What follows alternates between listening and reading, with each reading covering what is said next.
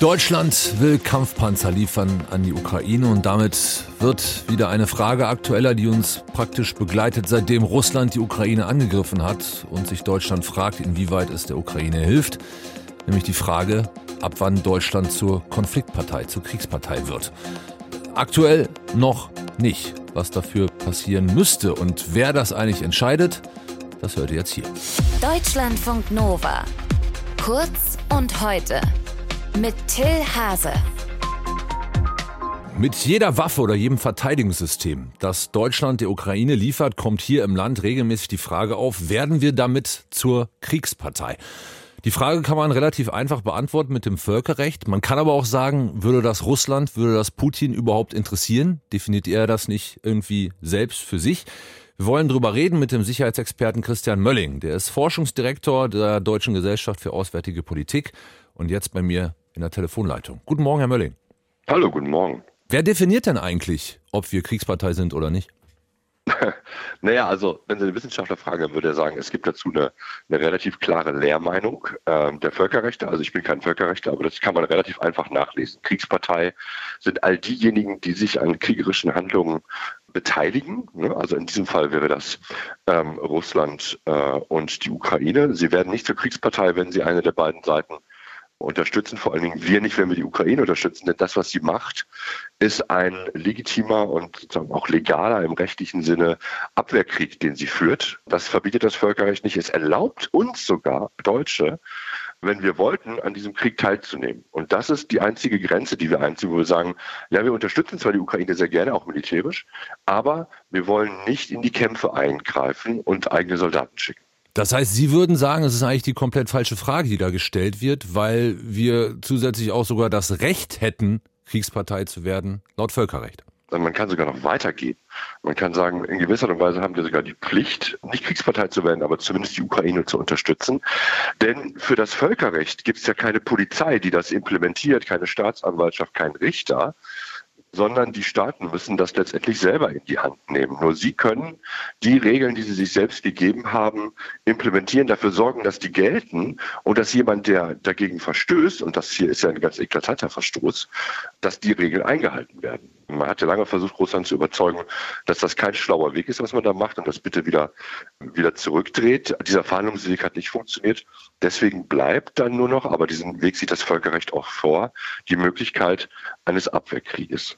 So, Völkerrechtsmäßig haben wir das sozusagen definiert bzw. klargestellt, aber das Ganze hat ja noch eine, eine andere Dimension, nämlich zum Beispiel die, was denkt eigentlich Russland? Und hinter dieser Sorge, Kriegspartei zu werden in Deutschland, steckt ja wiederum die Sorge, dass Russland dann weiter eskalieren könnte. Wie schätzen Sie diese Gefahr aktuell ein? Also ich glaube, dass Russland uns und unsere Panzerlieferungen nicht braucht, um weiter zu eskalieren. Denn da, daran hat sich ja Russland in den letzten äh, Jahren, in den letzten Wochen und Monaten ja auch nicht gehalten. Also das scheint keine relevante Größe zu sein.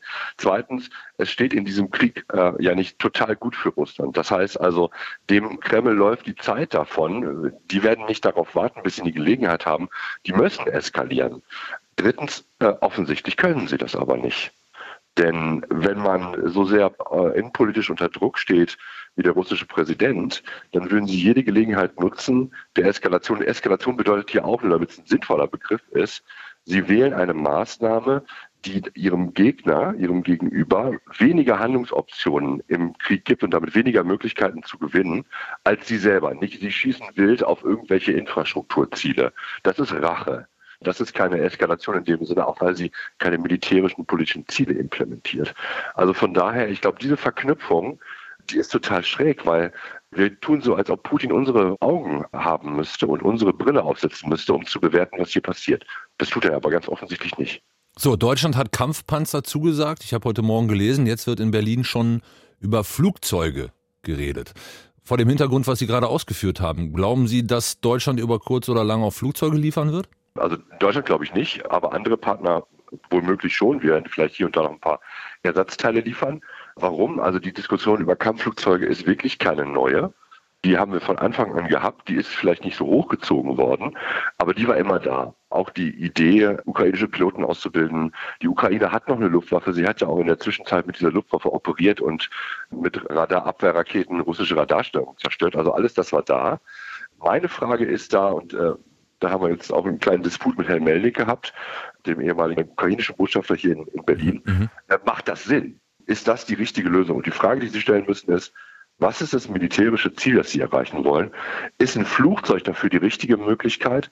Oder kann man das auch anders, in Klammern einfacher erfüllen? Weil es gilt im Krieg immer das Prinzip, Sie nehmen die einfachste Möglichkeit, auch die kostengünstigste, um ihr, um ihr Ziel zu erfüllen und nicht irgendwas, was dann große Wellen schlägt und auch sehr kompliziert ist. Flugzeuge sind einfach mal super kompliziert in der Versorgung, aber Deutschland hat sie in dem Augenblick hier gerade gar nicht. Ich glaube, es wird eher darauf hinauslaufen, dass Amerikaner oder auch vielleicht Niederländer Dänen F-16 liefern werden. Wie viel Hilfe kommt noch aus Deutschland und wann wird man zur Kriegspartei? Infos waren das von Christian Mölling, Forschungsdirektor der Deutschen Gesellschaft für Auswärtige Politik und gerade bei mir in der Telefonleitung. Danke fürs Gespräch, Herr Mölling. Guten Tag für Sie. Ja.